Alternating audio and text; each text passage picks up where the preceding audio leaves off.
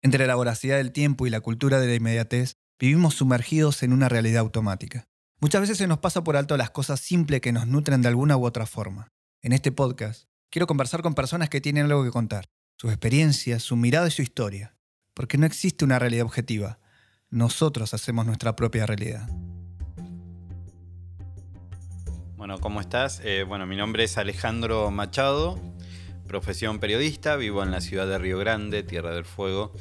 Eh, trabajo en el noticiero de Canal 13, soy cronista y este, bueno, soy una persona apasionada por todo lo que sea, digamos, expresión. Eh, aparte de ser periodista, también soy músico, me encanta la música. Eh, digo que soy músico porque me gusta tocar la guitarra, digamos. No, no podría decir que soy un músico profesional. Así que bueno, es otro medio de expresión eh, donde bueno, uno por ahí puede decir ciertas verdades que de otras maneras por ahí mm, no tanto, ¿verdad?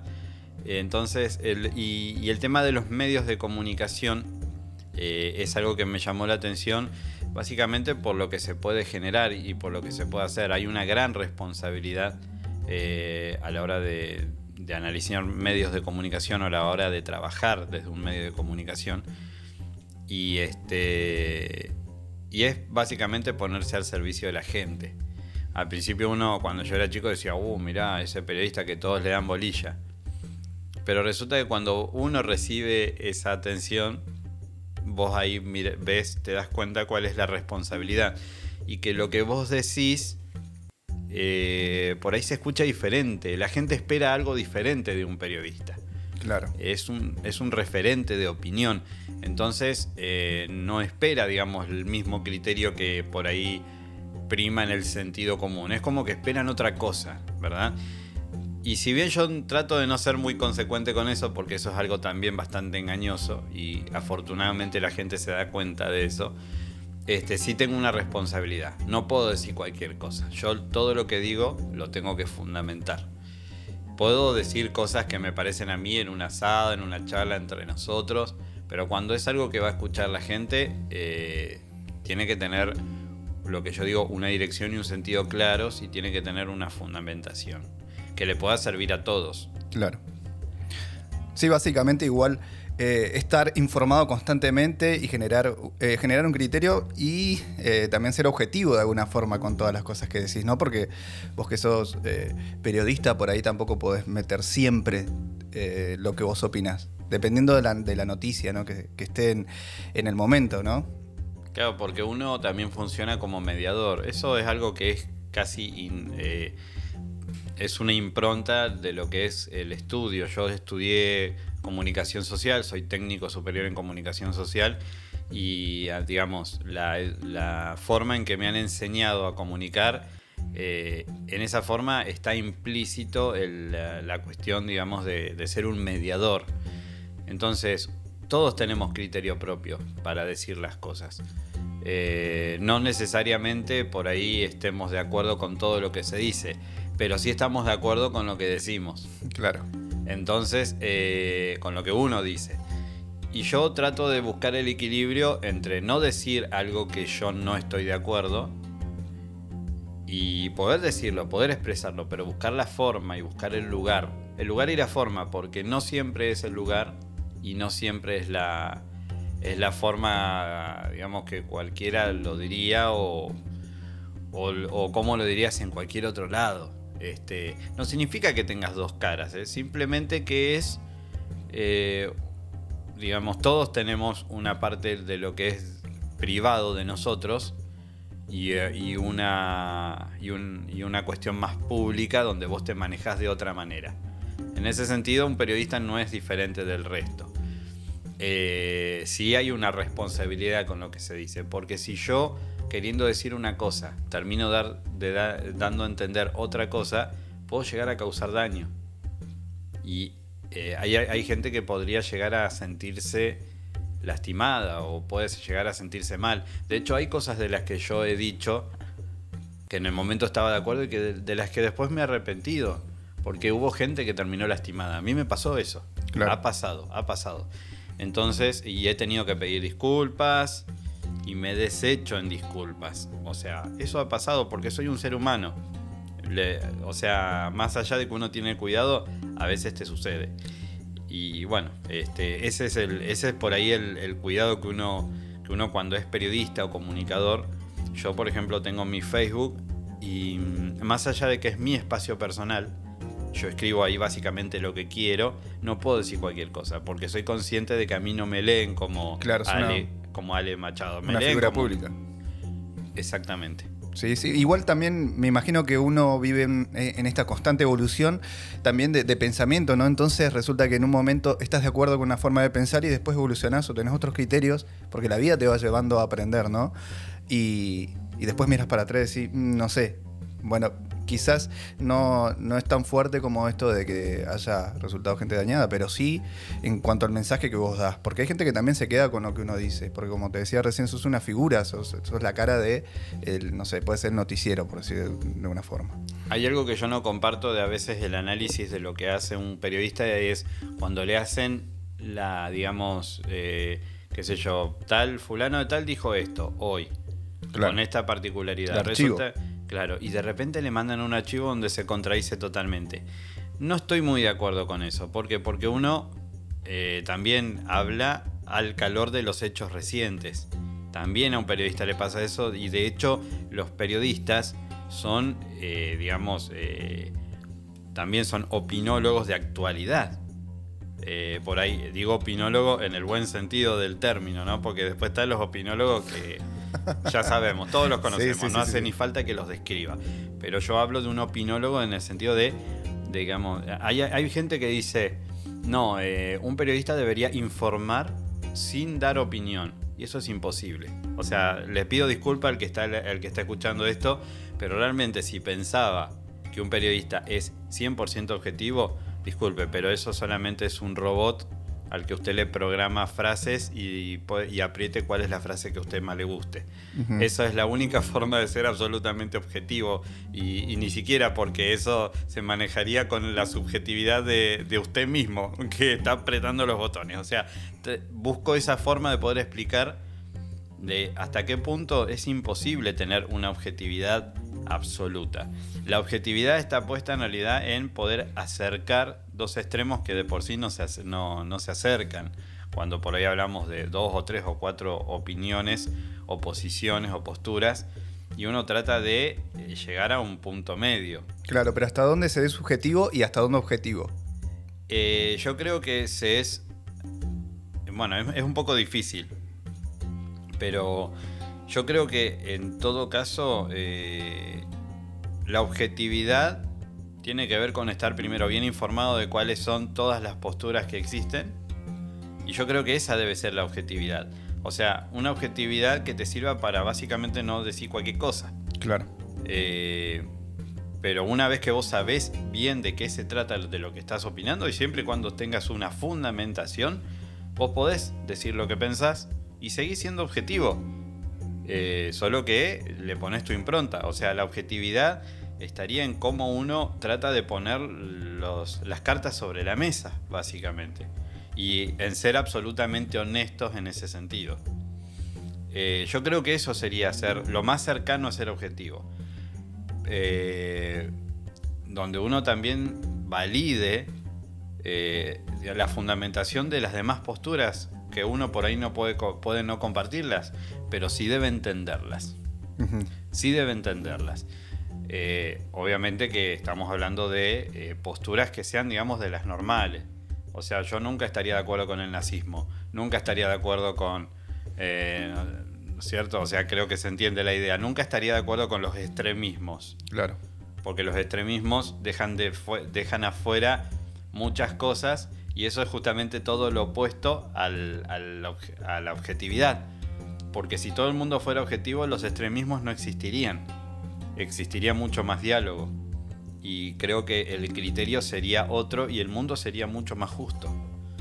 Pero como no hay escucha suficiente del otro, vivimos en un mundo beligerante y en, el, en este mundo beligerante los medios de comunicación y los mensajes también parecen ser armas que uno puede comprar en una... En una o sea, es como si los discursos fueran armas que vos podés ir y comprarlas en una armería. Entonces, yo que soy fulano de tal y tengo esta ideología, bueno, esto, esto y esto es lo que se ajusta, lo que se ajusta a mi modo de, ver las cosas. Entonces, dame esto, esto, esto y lo compro y lo digo. Y lo lanzo como un dardo. A veces esa es la, la, comunicación. Y si vos a veces decís, no, no, pero a ver, las cosas no son así, eh, eh, perdón, pero usted no está siendo objetivo. Entonces, esto de la objetividad y de la subjetividad, ¿hasta dónde llega? Y yo creo que, tiene que haber espacio para las posturas medias y para las posturas que intentan o hacen un intento por acercar los criterios y no alejarlos ya más de lo que están. Hay criterios que no se pueden, no se van a poder reconciliar nunca, pero sí por lo menos se pueden poner en paz uno con el otro, qué sé yo, la religión y la ciencia, por ejemplo. Si hablamos de religión y hablamos de ciencia, las dos son válidas. Entonces uno puede estar en paz con uno y con otro. Eh, y no necesariamente eso significa ver en todo una contradicción. Eh, yo creo que esa sería la, objetividad. Yo creo que igual en esta época nueva que nos toca pasar con esta situación muy particular que atraviesa el mundo, eh, aparecen nuevos comunicadores, que no son periodistas muchos, pero son nuevos comunicadores que, como decías vos recién, generan esta grieta, esta división, polarizan a la gente, dependiendo de la idea, puede ser, eh, que decías recién, eh, la religión y la ciencia, o puede ser ideas políticas. Y en el medio hay, están los oportunistas, la gente que genera, eh, quiere generar un ingreso quizás con un portal o con alguna página o algo. Y ahí donde viene este fenómeno de, los, de las fake news que vienen ahora, ¿no? Esas noticias falsas que te tiran el titular para llamarte la atención y que vos, a raíz de, eso, entres. Pero ¿qué pasa? Mucha de esta gente también se queda, de los que consumimos, nos quedamos con el titular y hacemos comentarios eh, sin ni siquiera leer el artículo. ¿Qué pensás de todo eso? Y yo creo que está, bastante relacionado con esto que este ejemplo que yo daba de una armería donde vos vas a entrar a comprar discursos, como, como armas, como si fueran un montón de, armas que están ahí colgadas esperando ser disparadas. Entonces, eh, la gente a veces entra, entra y, y, compra todo eso. Entonces, como algunos saben que la gente va y compra eso, compran no en el sentido económico, ¿no? Que van dan, sino que lo compran porque lo ven ahí, está ahí y, analizan y dicen, ah, esto me parece bien. Y ya lo compraste. Una vez que dijiste esto me parece bien, listo. Ya, está, es tuyo. Ya compraste el discurso. Eh, y si eso lo haces de una manera irreflexiva, es un juego bastante peligroso. Es un juego peligroso que empieza haciendo algo así y termina, eh, termina puede terminar tranquilamente en una batalla campal puede terminar en hechos de violencia. Y esto, es, esto que estoy diciendo es algo muy real, muy real, no es algo que, que uno a veces cuando habla de la comunicación pareciera que estamos hablando de algo etéreo que no tiene ninguna consecuencia. No, minga. O sea, utilizo esa palabra porque es clarísimo cómo suena. Minga, que es así, no es así. Eh, todo discurso tiene su consecuencia.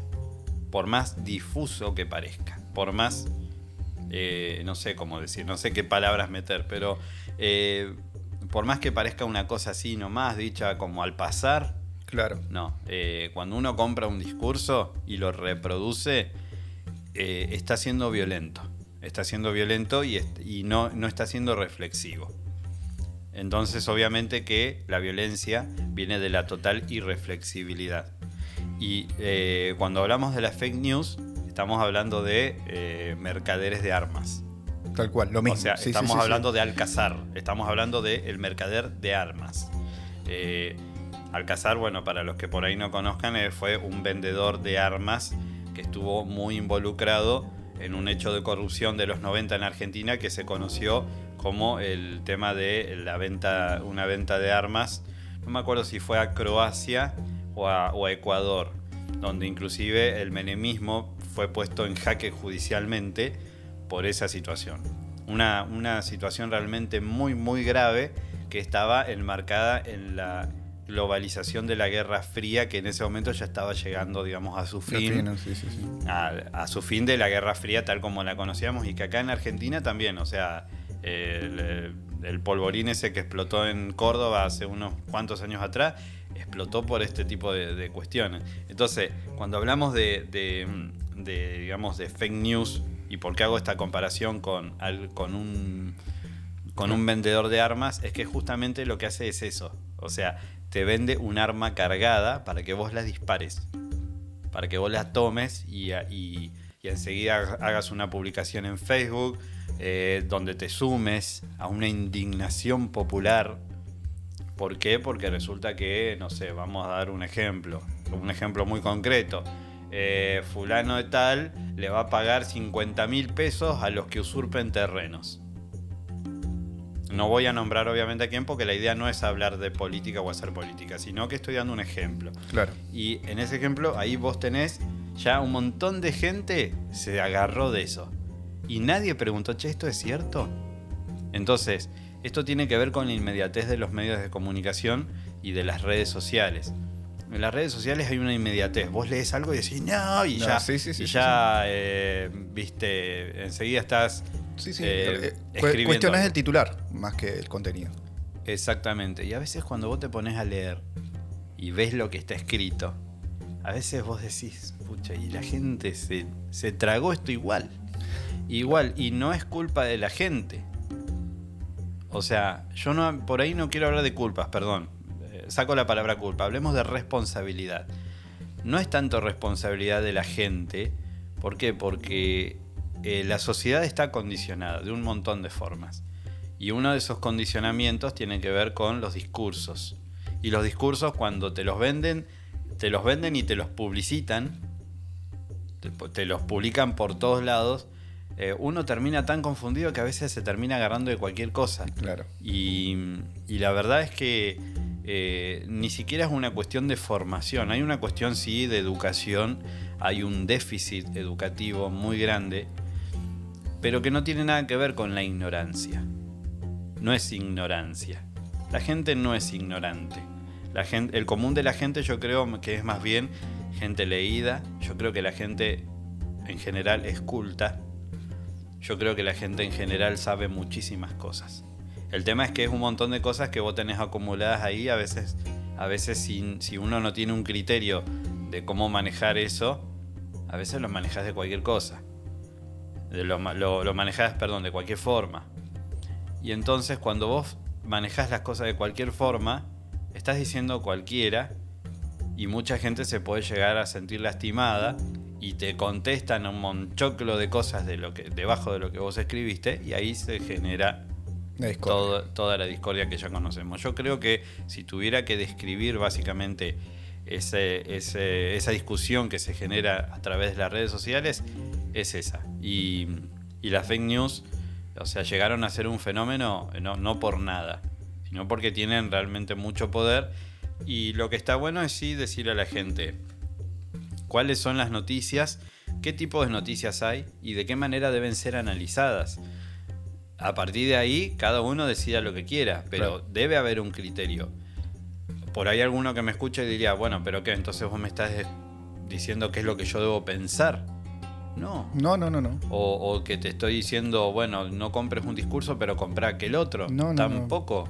Yo lo que estoy diciendo es, si querés comprarte toda la armería de discursos, comprala completa, eh, hacé todo lo que quieras, decí todo lo que quieras.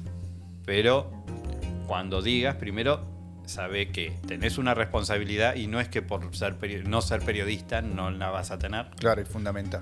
Claro y este, digamos, bancate lo que venga, bancate lo que venga.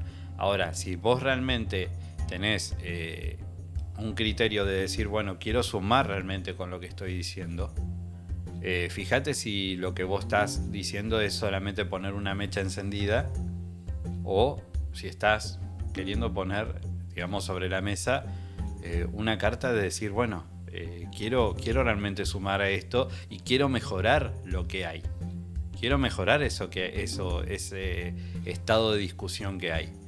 Eh, a veces es bueno también poner paños fríos y decir, bueno, a ver, lleguemos a una solución a esto. Y, y, y todo eso sale justamente del debate público.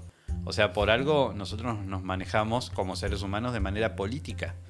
Porque en la política se dirimen todos los conflictos que podemos tener y se digamos y todos los, y es donde todos los discursos se transforman en hechos se hacen carne por decirlo de alguna forma y este eh, las fake news saben eso entonces eh, o sea la, perdón las fake news los que hacen las fake news saben eso y entonces van al hueso con ese tipo de cosas y y está todavía eso, aunque no parezca, todavía está eso de, uh, pero lo dijeron en tal lado, entonces sí, debe ser verdad. Claro. Eso está todavía.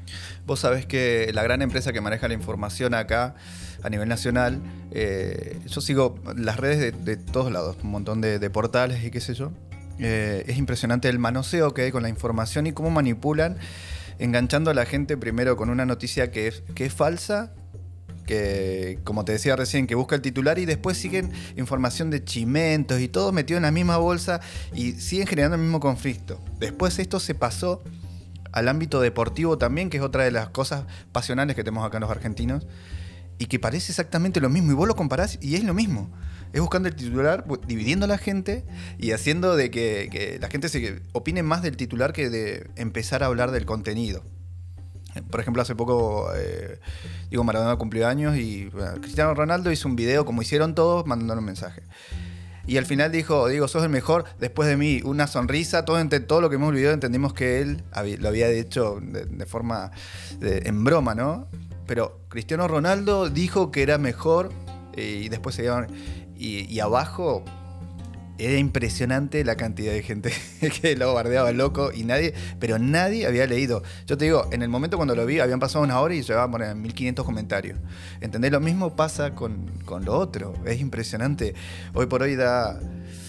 Ya, a mí la verdad que a mí no me gusta ver esas cosas. O sea, yo eh, eh, prefiero pasarlo porque como decís vos, hay que tener todas las campanas, comprarlas a todas y después generar vos tu criterio en base a eso convengamos que también está todo medio filtrado lo que nos llega a nosotros. Hay gente que paga para poner eh, o, o ahí, qué sé yo, eh, tal partido político tiene más peso en tal canal. Y eso hace que nosotros también no nos llegue la noticia real. Esto, es todo un tema esto, es más complejo de lo que parece. Pero es, es loco como que después ya todo es así. Claro, justamente por eso te digo, esto es algo muy real. No estoy hablando de cuando hablo de discursos no estoy hablando de, digamos, de cosas etéreas que no tienen ninguna consecuencia. No, te estoy hablando de algo que es material. O sea, material eh, no, en el sentido, digamos, más literal de lo que de la palabra, sino de que tiene consecuencias que se sienten en lo material, eh, que llegan a la gente. Hay gente que termina eh, muerta y que hasta hay gente que termina presa por este tipo de cuestiones. hay, hay elecciones que se ganan y otras que se pierden por este tipo de cuestiones. Eh, y este, bueno, en, ese sentido es, y, como vos decías, hay gente que pone plata. Si esto no tuviera una consecuencia real, ¿para qué vamos para, qué, para alguien pagaría por eso? Claro, claro. O sea, cuando alguien que vos querés pagás por algo, es porque vos querés algo en concreto. Vos querés conseguir algo por esa guita que estás poniendo. No es. Vos querés comprar algo y querés que eso tenga el efecto esperado por vos. Entonces, cuando vos sos de la contra de alguien y sabes que pagando podés generar cierto tipo de reacciones por lo que se dice y por quién lo dice y por el grado de credibilidad que tenga la persona o el medio por el que se dice tal cosa, entonces, este, bueno, ahí es donde radica la irreflexibilidad de lo que son los medios de comunicación y las redes sociales. Es algo, es un juego realmente que es muy peligroso y este, mm, inclusive hay, hay periodistas que han terminado muertos, asesinados por lo que escribieron. Hay, hay periodistas que por ahí no fueron asesinados, pero los echaron del laburo por lo que dijeron. Entonces estamos hablando realmente de algo que es tangible y que tiene consecuencias reales. Sí, la verdad que sí. La otra vez estaba, no sé si lo había escuchado, lo había leído, que por ejemplo México es, es el tercer país con más eh, periodistas asesinados, o sea que es peligrosísimo. Imagínate el nivel de, importancia que tiene, ¿no? Que es que, que la cantidad de muertos que tiraban el número era impresionante por año de periodistas. O sea, la gente se está jugando la vida. Y acá hicieron, como en todos lados obviamente, ¿no? Pero en el, hay un negocio tan grande que juega que, justamente me da pie para entrar a otro de los temas, jugando con la gente, ¿no? Con el producto que somos nosotros, gracias a eso, porque ellos le venden la llegada que tiene tal o cual eh, portal, medio, página, lo que sea. Eh, ¿Vos qué pensás, por ejemplo, de las redes sociales ahora con respecto a esto de que, por ejemplo, no sé, eh, Anonymous tira, bueno, Anonymous es una, esta suerte de, de hackers que, también devela algunas, algunas verdades con respecto a gobiernos, política y todo. ¿Es una buena herramienta de las redes sociales para, para transmitir también este tipo de verdades? Yo creo que sí. ¿Por qué? Porque Anonymous, primero que siempre mostraron hasta ahora, por, lo menos públicamente, han mostrado un criterio que es siempre el mismo criterio.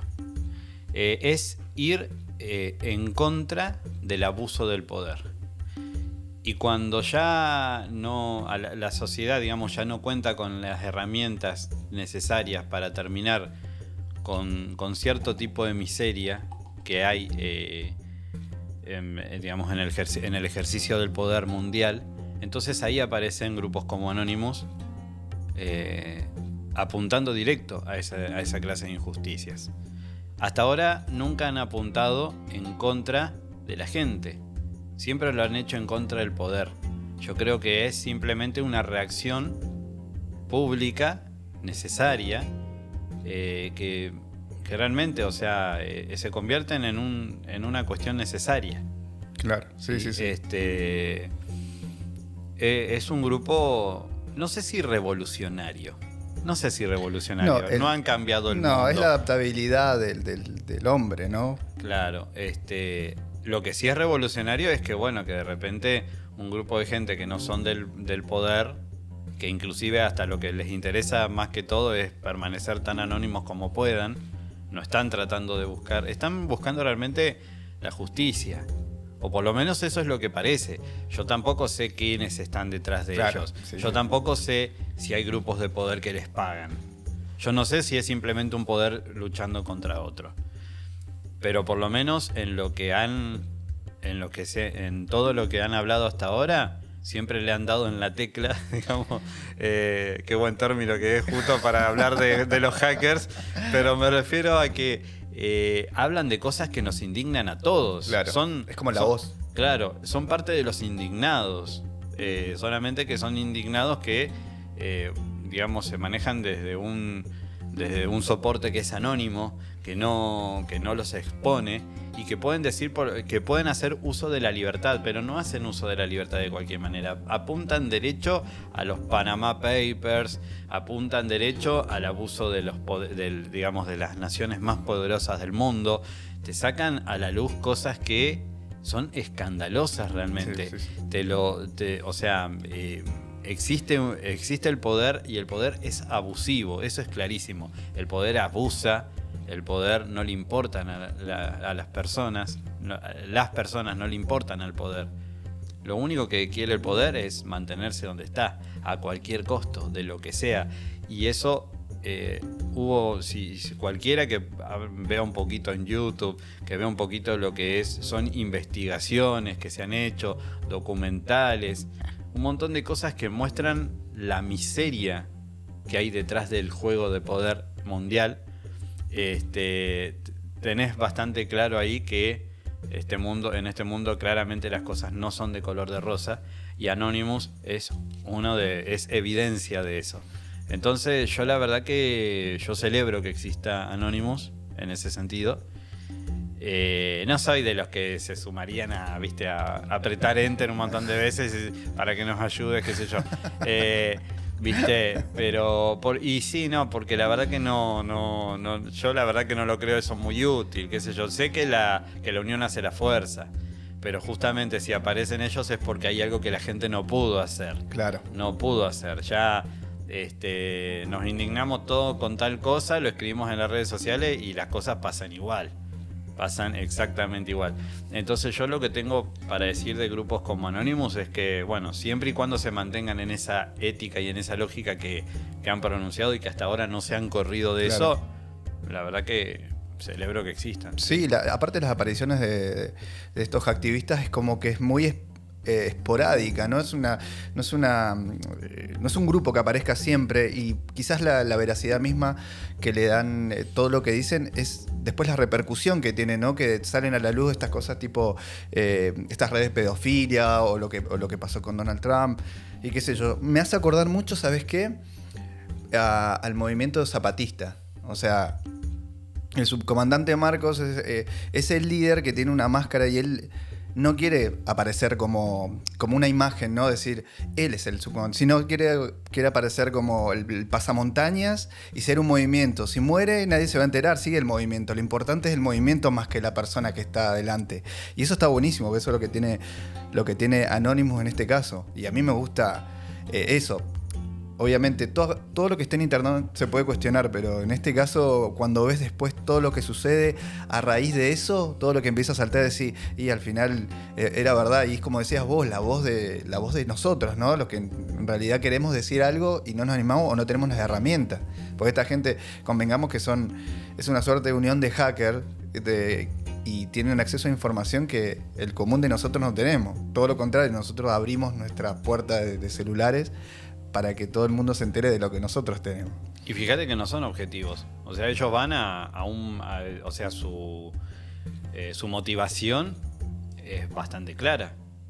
No tienen una mirada objetiva. Agarran y dicen, esto la verdad que está mal y esto Sí. tiene que cambiar. Y la advertencia que hacen es, es clarísima, es espéranos. O sea, Claro. espéranos, esperala que te- se te viene si seguís por este camino. Y, re- y si y han tenido resultados. Eso significa que el poder sí tiene posibilidad de jaque. Eh, Y están usando una, herramienta actual que, pues la anarquía, o, por lo menos la- la- las rebeliones siempre existieron, pero en este caso se amoldan a los tiempos actuales, que son el tema de las redes sociales, ya no tanto la televisión, que en algún momento se hizo igual, ¿no? Que se han hackeado las, eh, las televisoras, eh, donde se, cajea- se hackeaba la señal y aparecía un mensaje. Bueno, en este caso pasa con las redes sociales y páginas y cosas así. Y viniendo a cuento de esto, me gustaría tocar el tema de, de- las redes sociales y nosotros como producto. Porque hace poco, no sé si se puso en boga o qué, pero me saltó este, este documental que aparece en Netflix que se llama eh, The Social Dilemma. No sé si lo viste. No, la verdad que no. No, habla un poquito acerca de, nosotros y cómo nosotros eh, pasamos tanto tiempo dentro de, de distintos tipos de servicios y cómo nosotros también generamos la información. Ese medio que tenemos de todos de que nos saquen, que nos instalen un chip y que saquen nuestra información y que sepas qué hacemos, esto está acá en nuestra mesa. Los dos tenemos el celular arriba de la mesa y es lo que está sucediendo. Nosotros ingresamos a conciencia a cada una de las cosas que nos registramos, qué estamos haciendo, de lo que estamos hablando ahora en este momento, qué comimos, qué fuimos, qué pagamos, eh, acabas de comprar unas facturas y, pasaste capaz el- la tarjeta y eso saben ya que comiste. O sea, eso lo estamos haciendo automáticamente nosotros, es una suerte de correa, no sé. Y habla acerca de cómo eh, estas empresas manejan la información y hacen un perfil tuyo. Ob- obviamente que es más gráfico, hacen toda una animación, todo muy lindo, pero eh, lo bueno que tiene que es tan gráfico y lo hacen accesible para que veas un personaje primero como eh, Ale Machado, tipo, qué sé yo, una persona tipo Minecraft y que de a poco le van dando la forma a medida que vos ingresás a tal página, compras tal cosa, te llega tal cosa, eh, te bancaste un Uber con la tarjeta de crédito, eso también va a generar un perfil y al final del documental está Ale Machado y ya saben qué te tienen que sugerir, qué amigos, eh, qué promociones y todo. Y eso está buenísimo. O sea, para que la gente lo entienda. Yo no vi nada que no haya visto antes o que ya no sepa de antemano. Pero está bueno para, para que la gente también lo vea todo junto, que no es lo mismo. Una cosa es darse cuenta eh, por diferentes circunstancias y otra cosa es verlo todo. Es verdad, yo dejo huellas digitales por todos lados, así que Anonymous no aceptó mi currículum vital. este, no, realmente, realmente sí. eh, un- una de las cosas más maravillosas de este grupo es que, bueno, justamente eh, ellos inclusive hasta alardean de una, de, digamos, de, de esa condición de anónimos que uno no tiene. O sea, eh, todo lo que se hace, todo lo que uno hace está registrado.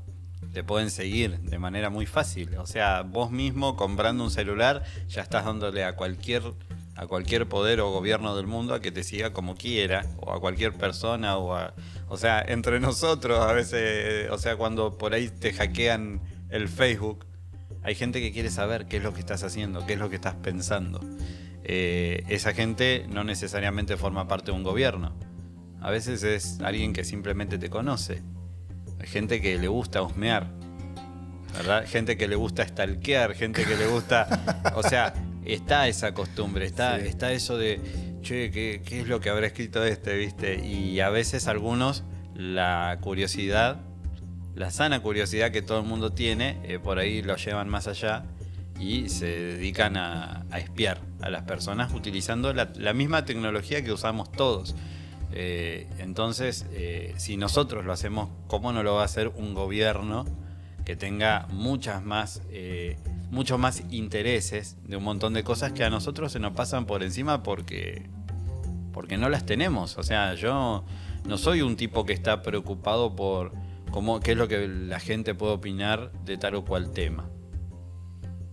Este. Vos sabés que una de las cosas que me llama la atención, en una de estas eh, charlas que hay en TED Talk, no me acuerdo ahora exactamente el nombre de la muchacha que lo, que lo, que lo había expuesto, eh, tenía un video donde en Alemania vivió un, un, flaco que había pedido los registros de, de llamadas de su, de su celular.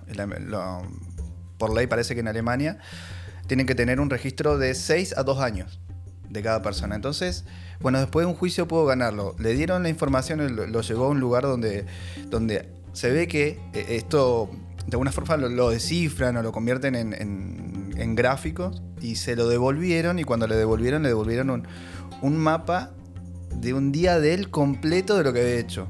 Todos sabemos que los celulares, eh, o sea, mandan y, reciben eh, paquetes de datos. O sea, como quien busca un wifi todo el tiempo, ¿viste? Eh, tuk, tuk, tuk. Y ese ping-pong que hay de información, ese que después vos te genera todo este mapa. O sea, que saben, es impresionante ver cada paso que da el tipo, si se tomó un taxi, un Uber, si se tomó un subte, cuánto tiempo estuvo en su laburo, todo. Y eso que sin hacer ningún tipo de actividad. Esto estamos hablando únicamente del pin que hace el celular con la compañía telefónica que vos tenés. Después existe el café que te tomaste que le sacaste una foto, porque nosotros también en eso también estamos involucrados, nosotros nos exponemos a esas cosas. Y, eso ya me asustó a mí, porque si bien, como te decía, uno mete información comprando algo, pero otra cosa que no me había dado cuenta es la cantidad de información que va y viene desde el celular que sí puede quedar registrada y que después cualquiera te lo puede llegar y comprar, como, como eso, uno de los bancos más grandes de información que hay, que yo no sabía que era Walmart, por ejemplo. Walmart hace, esta mujer hace el comentario de que, claro, ellos saben qué, qué comés, qué compraste, con qué pagaste eh, ellos se, te dan supuestamente beneficios. Cuanto más compres, más beneficios tenés y con suerte dice una, en un mes te dan un tupper. y ese banco de, información ellos después lo venden. ¿Entendés? Lo mismo que pasaba con los correos antes y esto. Es un, es un tema de nunca acabar, solamente que es más grande. Una vez hablaron de que supuestamente el FBI había saltado de que el FBI o de la CIA, este, bueno, espiaban a las personas. Y yo me acuerdo que lo que escribí en el Facebook fue, bueno, todos, a todos mis espías de, de, del FBI de la CIA o del poder que sea, este, disfruten de esta, de esta imagen mía sentado en el inodoro. Igual hablando de las redes sociales, volviendo al tema, después del ruido ese que, que salió, no sé si salió en el, en el podcast me gustaría hablar un poco de, de, cómo influyen las redes sociales, ¿no? Una, lo que estábamos hablando recién acerca de los, eh, del perfil que creaba cada persona, ¿no? Que esta palabra tan importante y quizás que no se siente tanto en las redes sociales es eh, el algoritmo, que nos maneja todo, en realidad. Desde las noticias que estamos viendo, justamente de lo que estábamos hablando, ¿no? De la repercusión que tiene cada noticia, eso lo maneja el algoritmo, ¿no? No lo está manejando una persona que dice, yo voy a mostrar ahora esto para que lo veas vos, vos, vos, no. El algoritmo dependiendo de las reacciones que tiene eh, cada una de las publicaciones, es lo este, lo cerca a vos. Puede ser desde, no sé, desde la operación, de una operación de Pampita hasta la toma de, tierras que, que, sucedió hace poquito acá en Argentina. Y vos sabés que eso también te genera contenido. en cuanto a Netflix, YouTube, redes sociales, las noticias en general. De hecho, eh, Google, vos pones Google lo que sea y el algoritmo se encarga de vos, aparte de hacerte un perfil, de decirte, esto le va a interesar a Ale. ¿Sabes qué? Tú, una Ah, persona... mira, voy, voy a googlear la operación de Pampita. Quiero saber. qué- ¿Qué, qué operación no se hizo? Qué, impor- qué importante, ¿no? Como después nos marca el rumbo, como decías vos recién, ¿no? Eh, Ellos nos van de alguna forma, no te muestran todo el arsenal, te muestran lo que ellos quieren. Uno tiene que estar encargado después tipiar realmente lo que, ir por otro lado, pero en realidad te muestran una porción de lo que es del todo, ¿no? ¿Qué, te parece a vos con respecto al algoritmo? ¿Te parece que es un... No sé, no sé si es un enemigo porque en realidad tampoco es una persona que piensa, son, es, es algo binario en realidad.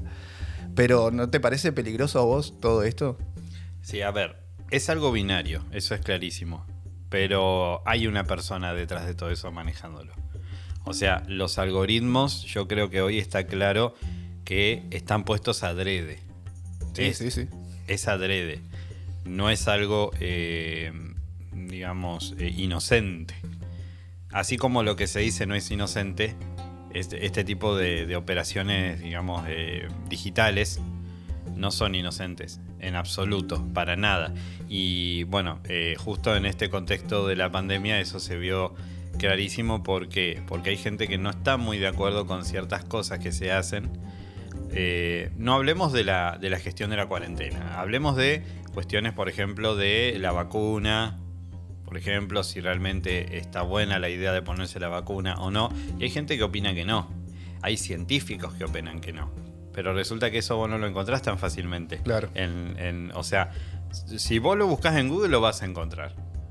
Pero las expresiones que vas a encontrar son pocas y las que más vas a encontrar son, eh, digamos, eh, grupos o, o agentes de opinión que van en contra de todo eso, que dicen, no, esto que está diciendo esta gente, los antivacunas, es una locura.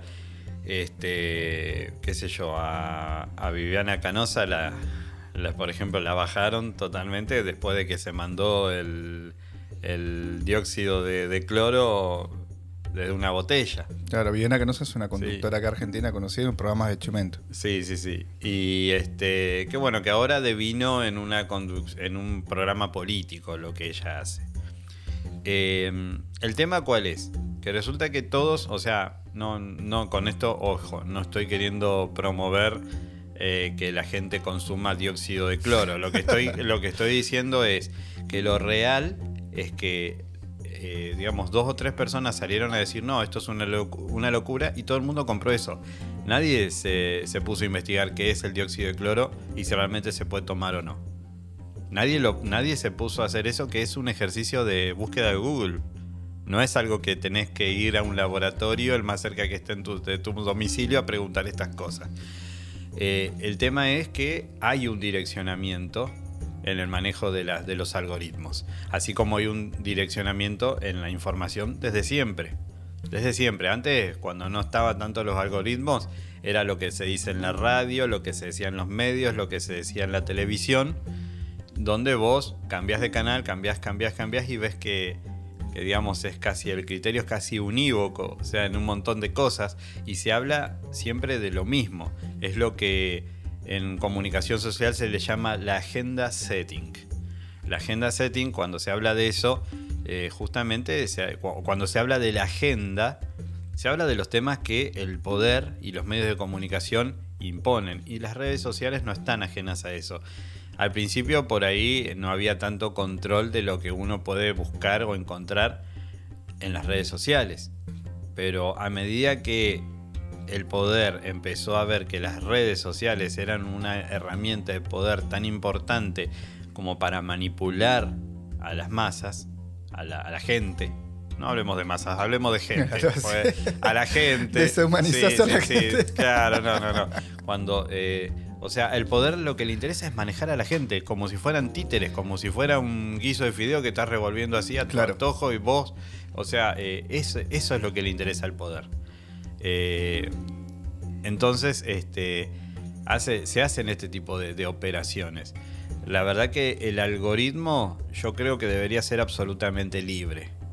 Absolutamente libre. por ahí uno me, me podría alguno me podría llegar a decir, bueno, pero ¿qué pasa con la pornografía infantil, por ejemplo? A ver, eh, yo no te estoy diciendo de que eh, no haya contenido en las redes o en internet que, de- que- debería ser que debería circular libremente. No, a mí me parece genial y perfecto que, que si vos sos un acumulador de pornografía infantil, te metan en cana. Porque estás loco, estás enfermo. O sea, es una conducta que eh, puede terminar rápidamente en una aberración absoluta. Entonces, eh, una cosa es decir, todos tenemos ciertos criterios de que hay cosas que no deberían, eh, digamos, ser tan publicadas o tan, o, o tan extendidas. Pero son pocas. Eh, Son pocas y son muy puntuales. Las opiniones políticas, todo eso debería ser libre. La circulación de todo eso debería ser libre. O sea, todos pueden- deberíamos poder leer la Biblia, pero todos también te deberíamos poder leer el Mein Kampf. Claro. Eh, después está en el criterio de todos, de, de todas las sociedades y de los sistemas, digamos, de educación, decir en qué lugar ponemos cada cosa. ¿Por qué? Porque eh, hoy, por ejemplo, eh, se critica el nazismo, pero resulta que el poder sigue replicando muchas cosas que el nazismo lo hacía, que el nazismo lo creó inclusive. El poder aprendió muchísimo de las prácticas del nazismo. Sí, en- medicina también. En medicina también, o sea, eh, entonces, este, digamos, a mí me sirve, ¿de qué me sirve leer el Mein Kampf? Es para no simplemente quedarme con, no, este Hitler estaba loco. Entonces, eh, si, si vos me vas a digitar lo que yo, eh, digamos, todo lo que yo tengo que ver o lo que tengo que leer, a tal punto que ni siquiera me vas a, me vas a dejar ver, eh, digamos, la, eh, digamos, ciertas cosas como las que acabo de nombrar, entonces este, me estás coartando a mí la libertad de expresión, porque yo no me puedo expresar de lo que no conozco, de lo que no sé. No me estás dejando informarme bien Claro. de un montón de cosas. Y, aparte, eh, si yo quiero dar un mensaje a través del Facebook, me estás coartando la libertad de que todo el mundo, todos los que tengo de contacto por lo menos, que por algo los tengo de contacto, lo puedan leer. Que lo puedan leer, que lo puedan ver. Eh, digamos, obviamente que es muy difícil pretender que todo esté en el primer lugar de los buscadores. Pero que de todas maneras esté. Que haya otro tipo de manejo de los algoritmos. Porque algún manejo de los algoritmos tiene que haber. No puede ser absolutamente. O sea, cuando yo digo libre, es que sea de, li- de libre acceso para todos. No que esté desordenado. Este, tiene que haber un orden. Tiene que haber, ¿no? Tiene que haber un orden, pero eh, digamos, eh, yo me acuerdo que hay una escena de Harry Potter donde hablaba de los libros, donde estaba la sección de los libros prohibidos. Eran libros peligrosos, por eso que estaban ahí en esa, en esa zona. ¿no? Me acuerdo cuando abrió el- uno de los libros y el libro empezó a gritar, ¿viste? El libro. ah, empezó a gritar el libro. O sea, eso a mí me parece una muy buena analogía de cómo es eso, eso de la, de la sección de los libros prohibidos. Claro. Algo que fue muy real, que se practicó y que lo practicó la Santa Sede. Y que el nazismo también públicamente quemó un montón de libros en una plaza pública. Entonces, eh, cuando, cuando hay. eh, cuando está en eso, esa lista de libros prohibidos, de las cosas que no se pueden leer, que no se pueden decir, es porque hay un poder que está queriendo moldear el pensamiento de las personas. Y si esos libros son malos, en todo caso, el control que se quiere ejercer sobre las personas es mucho peor de lo que todos esos libros juntos puedan llegar a proponer. Claro. Me Saludo a George Orwell igual. Exactamente. O sea, es, es así. A mí me parece que es así. Este, uno debe tener un pensamiento amplio y para tener un pensamiento amplio uno necesita acceso irrestricto A la a, la in- información. a la información. Y en todo caso, bueno, se ajustarán las legislaciones, estarán los, los digamos, los, las cuestiones de, de control parental, si un padre no quiere que su hijo vea cualquier cosa en internet. Sí. En todo caso, cada familia se hará responsable de lo que dejan ver a los chicos o no. Por ejemplo, si es que vamos a hablar de que hay alguna regulación tiene que haber. Bueno, listo, esa es responsabilidad de los padres. Yo me acuerdo que cuando yo era chico y a las 10 de la noche se cortaba el horario de protección al menor, eh, queda bajo la, la exclusiva responsabilidad de los señores padres. Y para vos era todo un, todo un logro si estaba, eran las once y media de la noche y seguías mirando tele. Y que a veces vos decías, para ver este pavo era que no, que no me dejan ir a, dormir, que no me dejan ver esto, ¿viste? Claro, Y vos ves que bueno. Y entonces, este, eso es lo que creo que debe ser. Que cada, que cada, cada persona, cada familia, cada cultura se haga cargo de, de cómo filtrar las cosas, pero no que sea por un poder que viene y te pone un algoritmo que es exactamente lo mismo que encerrar unos libros en un cuartito y poner el, digamos el ahí la etiqueta. la etiqueta libros prohibidos. Eso es lo que pienso de los algoritmos. Vos sabés que yo estoy totalmente de acuerdo con lo que decís vos. El, libro acceso a la información pero también entiendo que por ejemplo si no yo calculo no los noticieros eh, no sé, un noticiero, un canal, tiene una cantidad de información que llega limitada y ellos muchas veces son lo que, lo que buscan, porque es su laburo, y después la, emiten. La pueden transformar o lo que vos quieras. Pero ¿qué pasa? Cuando se, cuando se trata de, de billones de usuarios buscando simultáneamente algo, o sea, ¿cómo haces para manejar todo eso? Entonces el algoritmo en ese caso por ahí te, puede llegar a servir para, eh, vincularte a lo que vos estás buscando, a las recomendaciones.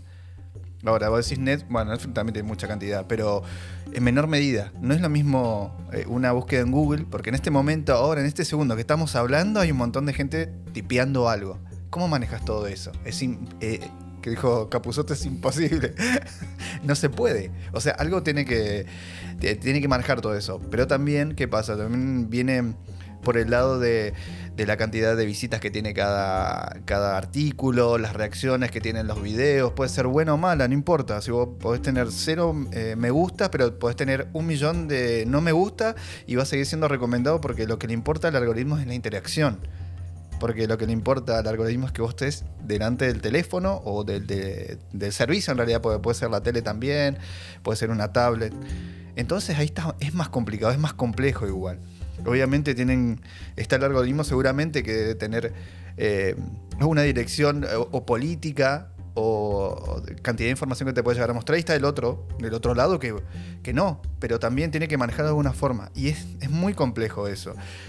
Y justamente hablando de, esto del documental de este de Social Dilemma, Hablaba gente de Pinterest, hablaba gente de Facebook, hablaba gente de Twitter que habían generado algoritmos y que después resultaron eh, presos de esos mismos algoritmos. Ellos después terminaron presos de sus propias aplicaciones.